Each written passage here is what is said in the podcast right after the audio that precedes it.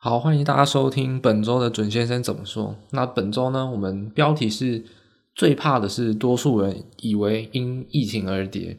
这意思其实就是讲说，目前但关于美股修正的幅度是更大，台股呢强势的创高之后，最终哦敌不过任何一点利空，因为本来就是比较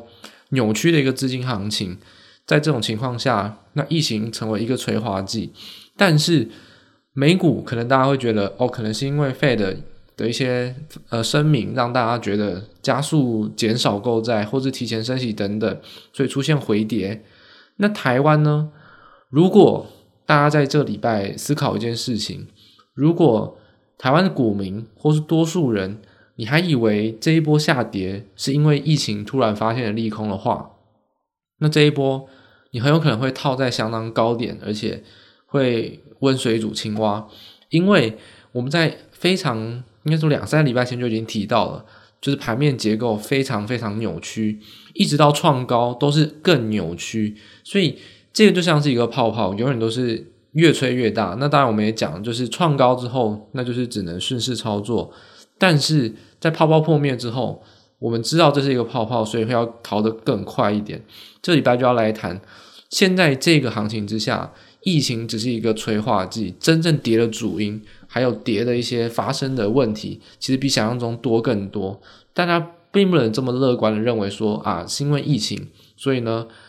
疫情过了就会好。这一次疫情过了，可能也不会马上的有多好，因为本来就不是因为疫情而跌的主因，是在于资金的偏离、资金的扭曲。那详细的节目内容呢，我们就等音乐结束之后再马上开始进行。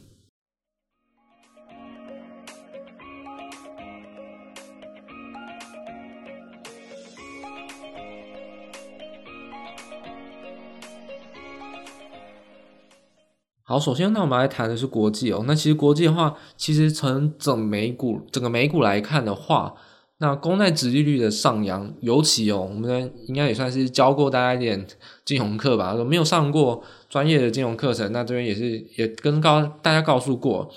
公债殖利率呢到底要看什么？我们说看两年、十年跟三十年，但以投资人来看，可能看不到三十年了。这个叫做 matching，就是你的。持有的部位跟这些商品如果有所联动，那你就要注意这些值率的变化。简单来说，三十年期一般来说，什么资产或什么负债会长达三十年呢？那就像你的银行贷款，还有你的寿险，这些都是属于非常长年期，然后现金流需要匹配 matching 的商品，所以他们会看三十年期。但是相较而言啦，我们说一一档公司好了。或是说，就是股票，那或者说相关的股权，或者说跟实体经济有关的商品，其实大部分都是看两年跟十年。那两年呢，刚好我们就说对应到就是 Fed，Fed 掌管的我们说目标利率啊，它就是所谓的两年期公债殖利率，它就是会锚定到这个点。那所有风险性资产最重要、最重要锚定的点，就是十年期的公债殖利率，也就是说。如果金融市场把所有金融商品画成一块大饼，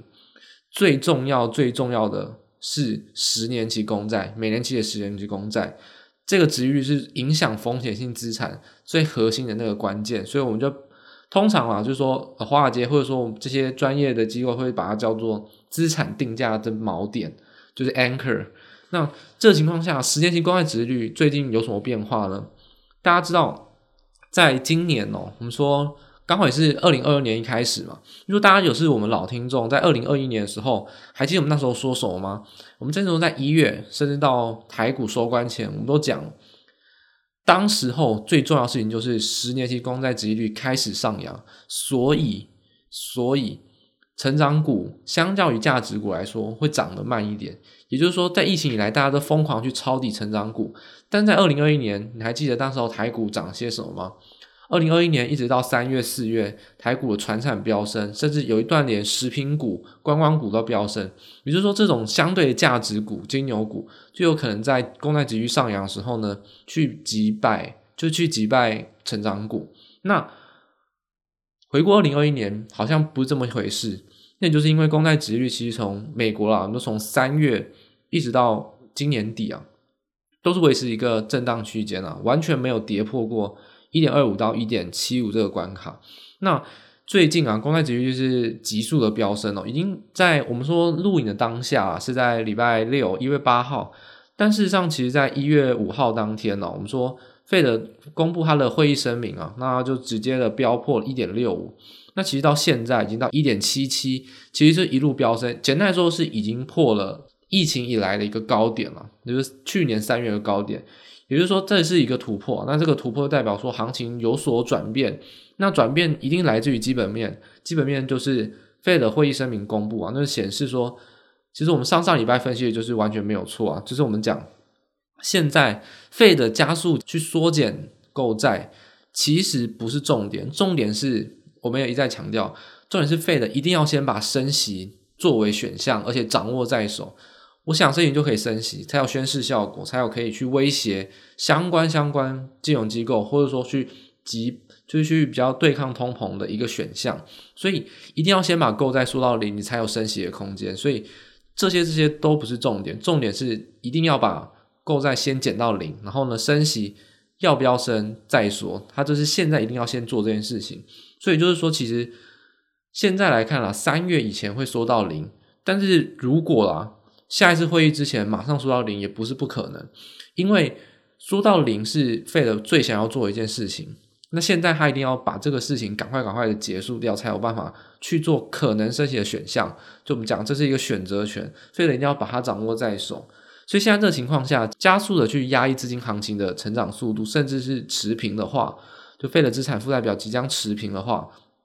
那这个情况下，公债殖利率就会相对的去飙高啊，等于说就债券会被抛售。所以在这情况下的话，我们说现金流折现的一个评价模型啊。那就是说，你现金流越稳定的股票，那在这个情况下影响越小。但是你现金流如果就是现在没赚钱，甚至还亏钱，未来有很爆发性成长，那折现的影响就非常非常大。所以说，科技股、成长股，你想得到，简单来说就是你想要到越投机，疫情以来涨越多的股票，就在这现在这个情况下，会越容易遭到机构法人的再评价卖压，就是越跌会越多，因为。如果殖利率没有停的话，所以十年期公债殖利率是一个非常关键的一个指标，因为一旦突破了这个相对高点，这个行情就会进入到下一个阶段。就是说，我们好像可以简单的分说，疫情之前是一个呃美中贸易战了，然后就还是一个多头的环涨。疫情发生之后，然后三月的原油造成的系统性风险，开始大量的放水资金之后，形成了一个很投机的行情，就是越投机越赚。但现在啊，就是说十年期公债殖利率一旦突破的这个高点，也等于就是说，呃，不管是加速收回资金也好，或者是说其实通膨比较高也好，那现在这情况下，股价也都是已经经过两年到相对高档，那这个情况下，我们说越投机越赚的一个阶段，我觉得就可以正式的算是要告一个尾声了。也就是说，其实人人都是股神哦，随便买随便赚，你想说买着套牢一定会解套的时代。可能就要慢慢的去小心，不太可能会这么好发生哦，还是要选股才有可能让你真的解套，甚至说你买在相对低点择时，才会对你的投资比较有帮助。前年二零二零年四月以来啊，你只要买了，你放了一定会解套，甚至搞不好还会赚一大票。现在这个阶段的转变就是不要再随便买哦，因为你一旦买高，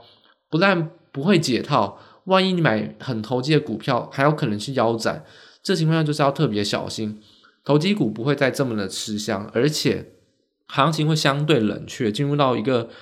比较震荡，而且比较看费的脸色，比较紧绷的一年，一直要到确定升息步调之后，那随着供给链的缓解，那升息才会带动股价重新上扬，不然在升息的之前，都会是一个比较容易震荡，且受到相当多利率政策消息面影响的一个阶段，所以认为说，其实二零二二上半年哦。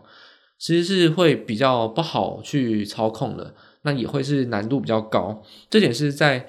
投机股的操作上，我觉得大家也是要特别小心哦。就是你可能做了一年半，甚至你是疫情之后才加入风险性资产投资，甚至是股票投资，那你都要小心。这个点你可能是从来没有见过的，所以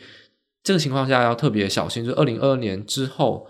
不但多空是要平衡的操作，就是都要纳入你的选项，而且你的投机股可能就不能再。如此的有信仰哦，可能还是要需要一点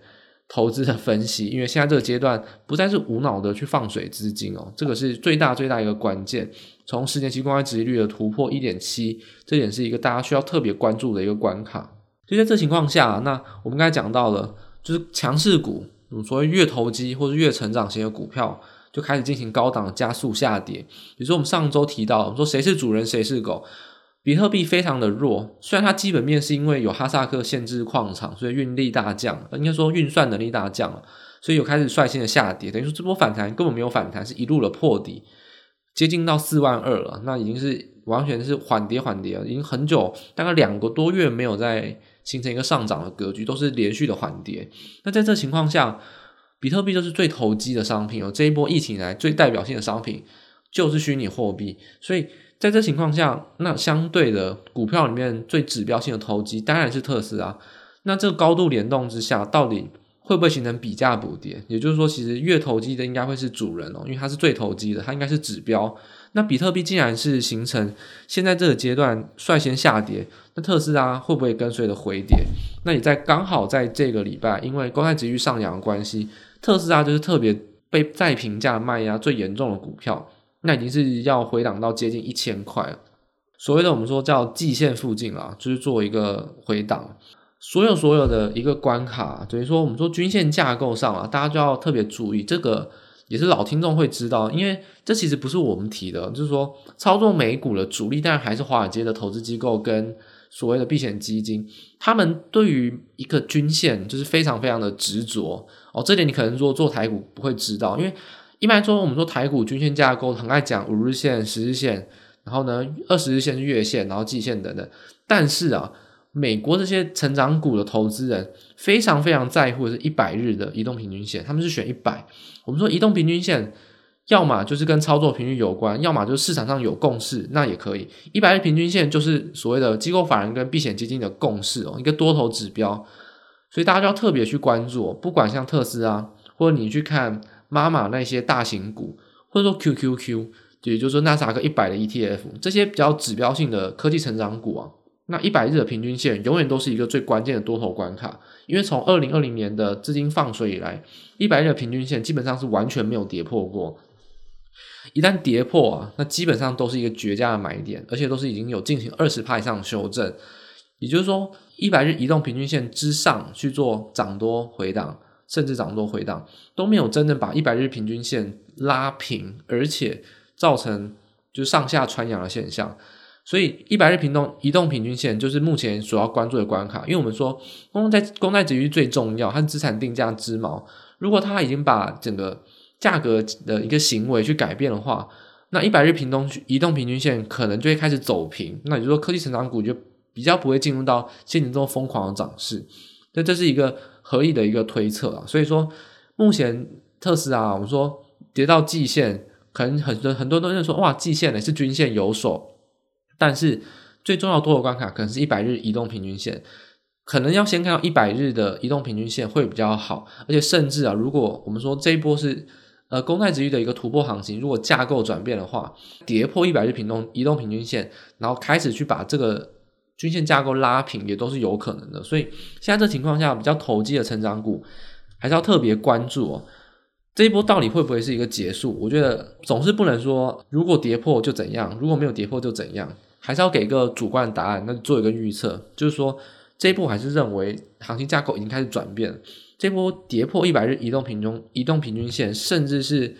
呃，可能会让它变得比较没有涨势，变成一个震大型的震荡，都是有可能的。所以这点还是对于越投机的股票，尤其是美股，涨非常多的股票都要特别小心。一百日移动平均线是一个关注这些个股非常重要的一个多头关卡。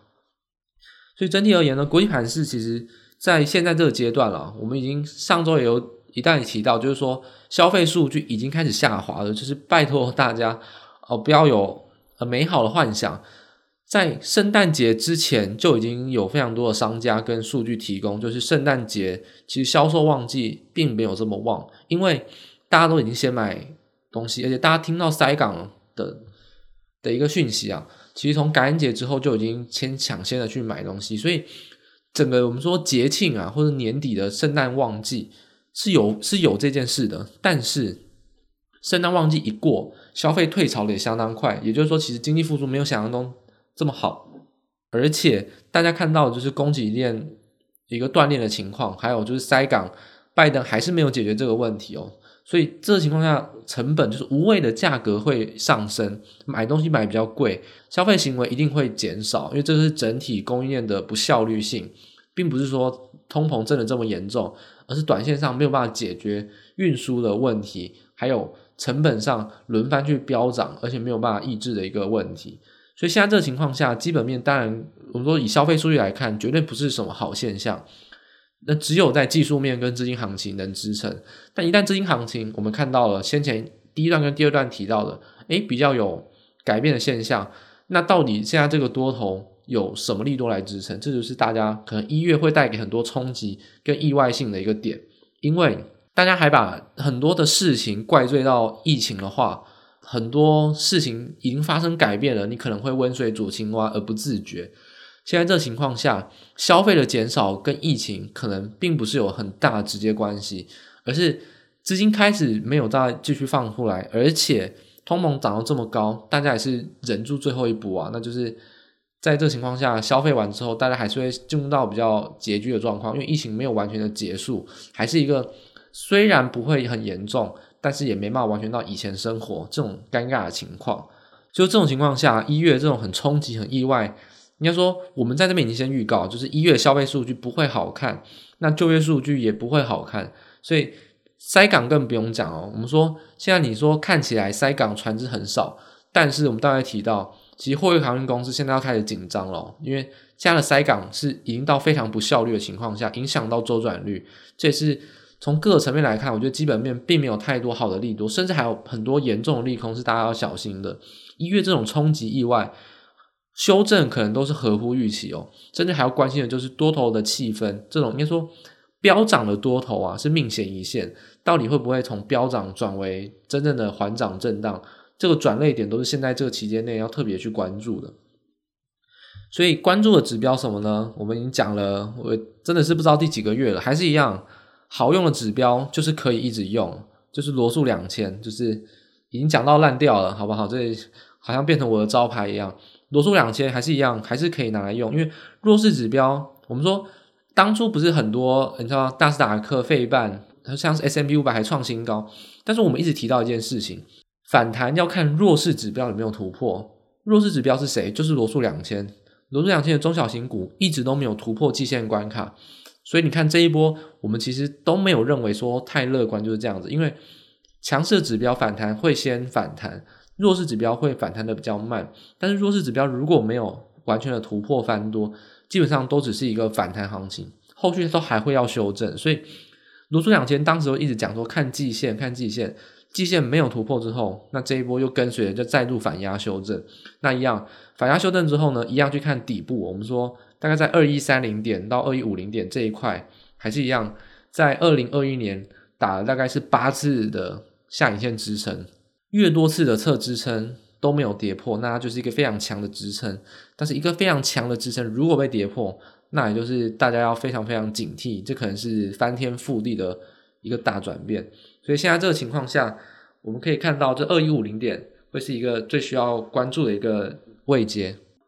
所以第二个观察指标就是大型科技股的一百日均线，就是刚才我们所提到，不管是 QQQ 或是看 MA MMA 相关的一个科技股，那都会是看一百日均线，因为所有的避险基金呢都是选择去抄底做多，甚至去做 Gamma Squeeze，在一百日均线的附近呢就去抄底。但如果一百日均线一旦跌破，那可能避险基金也会开始进行反手追价做空，所以一百日均线就是。大家所需要去特别关心这个强势股的一个指标，所以弱势股就是看罗素两千，强势股去看 QQQ 的一百日均线。那这点所以是大家在后续行情上观察，我们说偏空看待，但是要观察什么指标，看多空，这就是大家可以去特别做琢磨的两个给大家的一个警示指标。那关于台股的部分，其实在 FOMC 的会议的声明公布，美股大跌，造成一些影响。那其实礼拜四、礼拜五更明显的是 Omicron 疫情在本土的一些恐慌，那好形成了比较强烈的空方催化剂啊，所以说创高的情况下还可以尖头反转，等于说这种技术面极其强势的情况下，还可以尖头反转，那确实这个利空是比较明显。所以在这个情况下，我们要分析一点是，尖头反转代表是确实是因为有疫情的利空才造成尖头反转。但是我们一再要强调的一个点，就算没有疫情，这波也不应该创高，因为这波创高，我们一再的提到盘面结构非常的扭曲，拉抬的不是只有全值股，是只拉抬高价全值股跟特别几档，这点是非常非常扭曲。甚至说你可以看到，像礼拜三啊或礼拜二，你也看到涨停板的股票都是低价股跟低价股，就是说资金全部都集中在投机的。一些很奇怪的个股，然后呢，中小型个股都是死一片，然后只拉抬大型股去撑指数，因为指数呢是一个没有在玩股票的人会认为股市行情的一个多多头空头，或者说我们说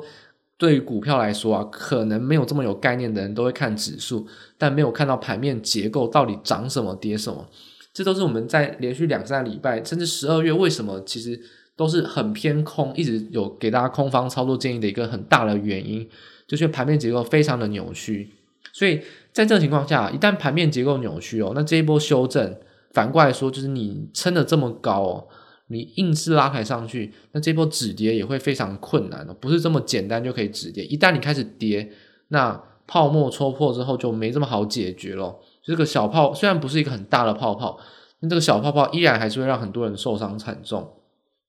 所以说 OTC 啊，或中小型成长股基本上都是破线破价了，而且尤其是 OTC 啊，还有一些投信的索马股，就是我们上周有提到，就是一再跟大家讲，是只有外资在刻意的拉抬，投信一直在减码他们的就是持股非常高的个股。但我说这种索马股明明是投信最有信心，而且股价撑得最稳最高的股票，都开始减码，有那种落跑人踩人的现象，都是内资主力其实先行一步落跑，所以这是为什么其实。很多人说外资投信到底谁谁厉害？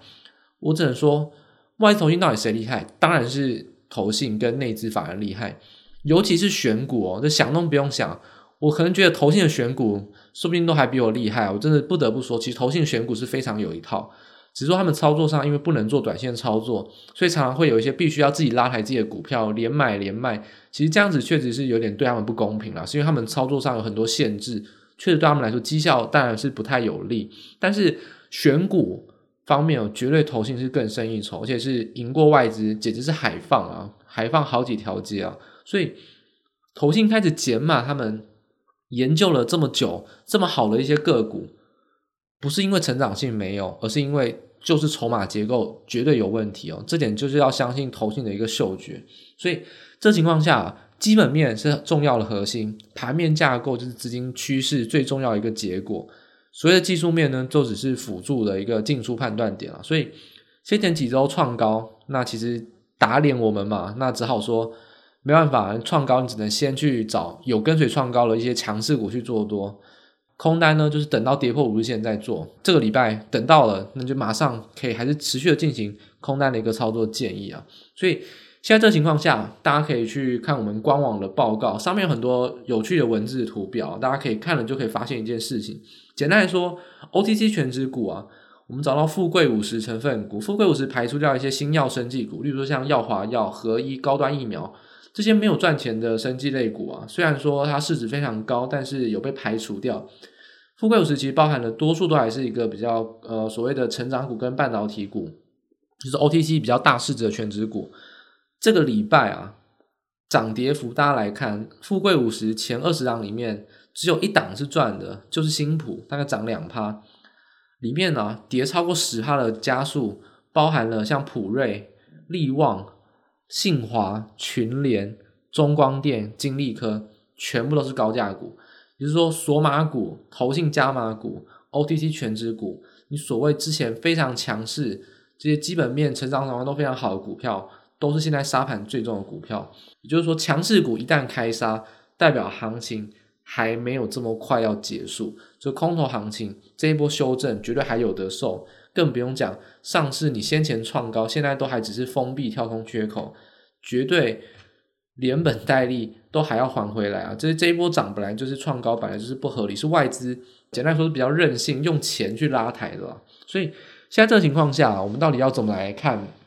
呃，空空单的情况，其实，在盘我们说上周的一个建议，就是说跌破五日线，其实就可以对你的空单就可以开始进场。等于说，我们就因为技术面强势啊，那你尊重价格，但一旦跌破五日线，其实还是都有进场的机会。更尤其啊，呃，准先生我在盘呃在周周的中间啊，就是说交易日的中间有看到一件线一个事情啊。看到那件事情啊，我想很多空军跟我一样，就是马上就开怀大笑，就是得救了。看到放空的曙光是什么呢？就是一月五号，一月五号发生一件事情，什么事情呢？台积电开高走低，联发科开高走低，诶，可是有一档个股非常强哦，快要拉到涨停板，是谁嘞？就是鸿海集团。简单来说啊，我看到一月五号拉红海集团，第一个想法就是哦，可能外资是要轮，就是轮番去拉抬权值股嘛，但错。如果这样子的话，那为什么不去拉金融股？金融股其实还有更多补涨空间，更不用讲为什么不去拉货柜航运类股，尤其是去拉长荣，尤其去拉呃，可能像是广达，都是还是比较好的一个标的。去拉来红海啊，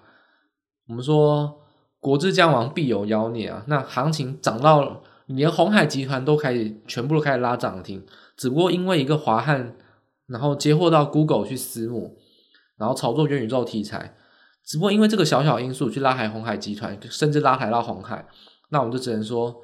国之将亡必有妖孽啊！连红海这种股票都可以涨的话，行情绝对对空军是非常有利啊！所以在一月五号、六号、七号跌破五日线之后，台股呢就是轮番的去大幅下挫，这点还是我们说，虽然说俗语啊听起来呢总是离现代有一些距离，但国之将亡必有妖孽。跟红海在一月五号的表现，非常就可以明白的去作为一个印证啊，就是说，我们说一再强调强势股里面谁该涨，涨台积电认了，涨联发科我也认了，都是很好的公司。你说贵多涨个十块十块，其实也真的是也不算不合理。涨金融股这是非常合理的，金融股是现在这个阶段唯一一个全值股，我们先前有讲过了，它是适合涨的股票。还有像货柜航运，尤其是长荣跟广达，也是权值股之中有空间补涨非常好的股票。但是啊，不涨这些股票，你去拉抬这些股票，我都认了，好吧？你要拉指数就就只能这样子，就顺着意。但你拉股票拉到红海，那基本上空军就只能说感谢你啊，这是中由衷的感谢你。而且反过来讲，我们说行情不但跌破五日线，是等于说这是空单可以开始进场。而且反过来讲。就是我们放空个股的话，诶，有人把鸿海集团拉高，反过来大家应该知道怎么做。就是既然我们认为它不是应该该涨的股票，它还拉高，没有回到起跌点以前，都有空单的肉可以吃啊。所以的很多股票我们陆续的放空，元宇宙、低轨道卫星，还有矽晶圆、OTC 权值股、投信加码股，我们陆续放空，都跌得非常惨，其实跌幅都已经蛮大了。还有哪些股票高高在上呢？其实你不妨就可以看。他这一半把这些股票拉高，就是好机会啊！所以为什么很感谢鸿海集团的主力作手？很感谢呢，因为第一个，你让行情陷入了空单的曙光，而且你还把股价拉高，都还是有一些